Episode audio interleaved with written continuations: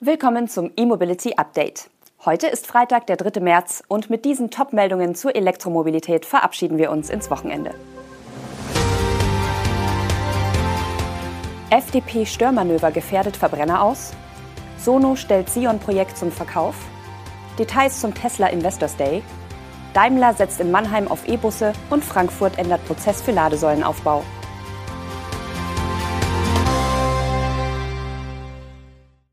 Das eigentlich bereits beschlossene Aus für neue Pkw und leichte Nutzfahrzeuge mit Verbrennungsmotor in der EU ab 2035 könnte auf der Zielgeraden noch von der FDP gekippt werden.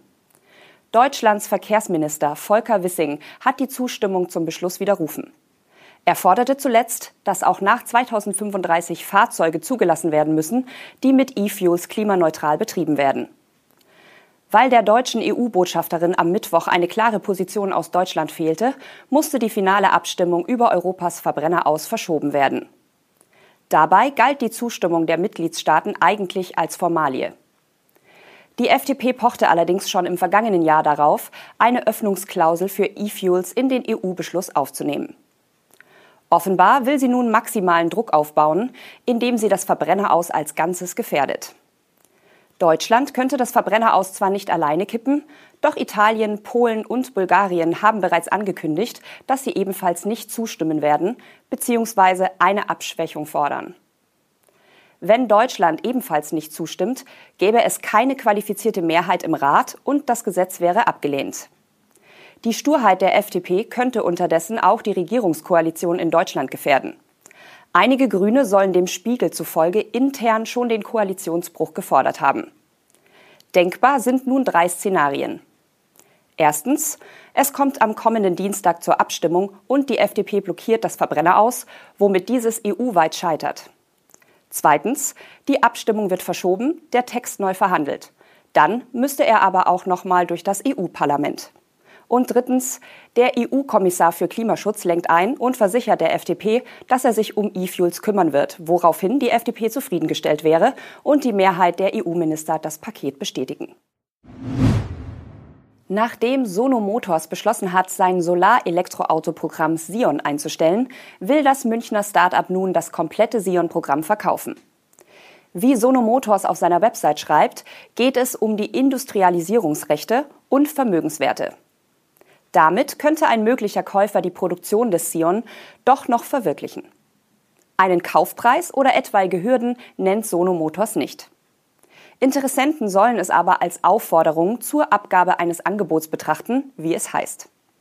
Das Angebot umfasst alle Entwicklungs- und Konstruktionsdaten, einschließlich aller Testergebnisse, die gesamte Hardware inklusive der Prototypenfahrzeuge, die Software inklusive der Carsharing-App und die Rechte am geistigen Eigentum, die sich auf den Sion beziehen.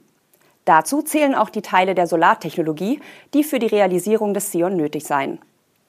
Und eine professionelle Übergabe durch ein Team, das den Traum noch verwirklichen möchte. Es steht also das komplette Programm zum Verkauf, nicht dessen Einzelteile. Ob sich Sono Motors auch auf einen Teilverkauf einlassen würde oder Anforderungen an Hintergrund oder Herkunft eines potenziellen Käufers gestellt werden, ist nicht bekannt. Tesla hat beim gestrigen Investorentag eine neue Gigafabrik in Mexiko bestätigt. Dort sollen die Fahrzeuge der nächsten Generation gebaut werden. Bei dem lange angekündigten Masterplan 3 von Elon Musk geht es dagegen um eine Zukunft mit erneuerbaren Energien. Vieles davon bleibt aber im Unklaren. Zunächst zu der neuen Fabrik und Plattform. Ein Rendering der Giga Mexico zeigt ein Gebäude im Tesla-typischen achteckigen Aufbau mit Hügeln im Hintergrund. Die Fabrik wird nahe der Stadt Monterrey im mexikanischen Bundesstaat Nuevo León gebaut. Das Werk soll bis zu 5 Milliarden Dollar kosten. Auch wenn noch nicht einmal die Produktionskapazität bekannt ist, scheint Tesla in Mexiko einen ähnlichen Ablauf zu verfolgen wie bei den 2022 eröffneten Gigafactories in Austin und Grünheide. Zunächst soll die Fahrzeugproduktion hochgezogen werden. Später könnte die Produktion von Batterien folgen. Bei den Next Generation Vehicles, die in dem neuen Mexiko-Werk gebaut werden sollen, dürfte es sich um Fahrzeuge auf Basis der neuen E-Plattform von Tesla handeln.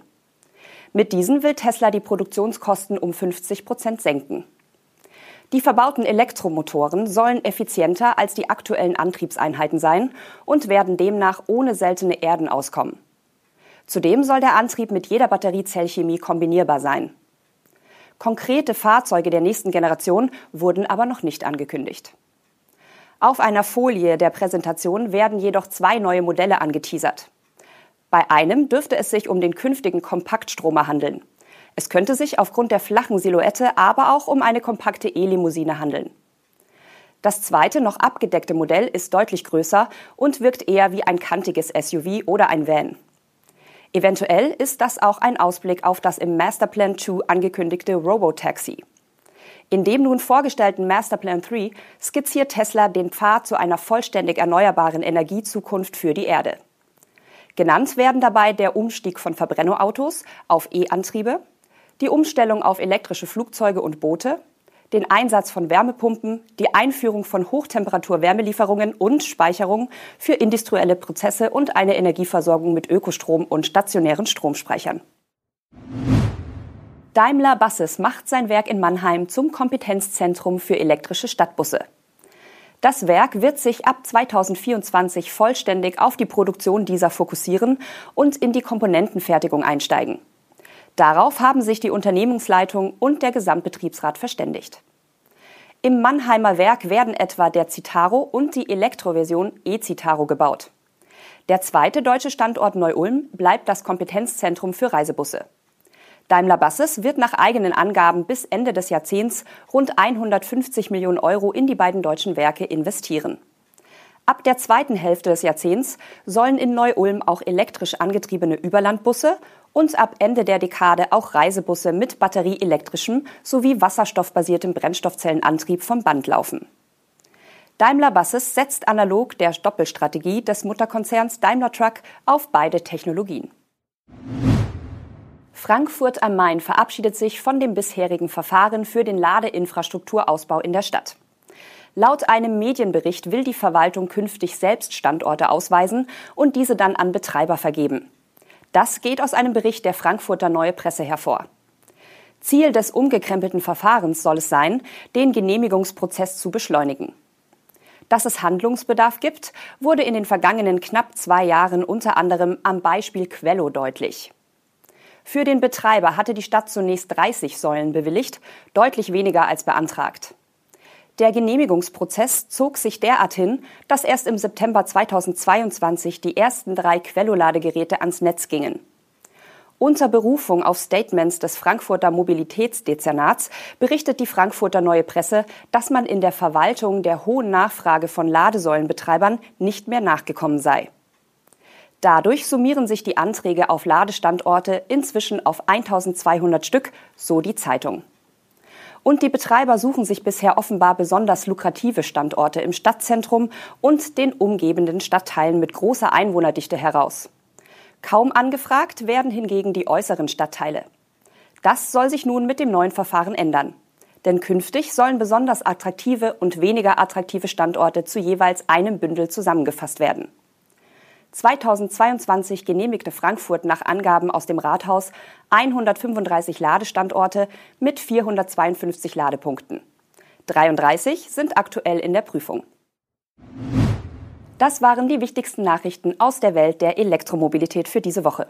Wir wünschen Ihnen ein schönes Wochenende und melden uns am kommenden Montag wieder. Machen Sie es gut.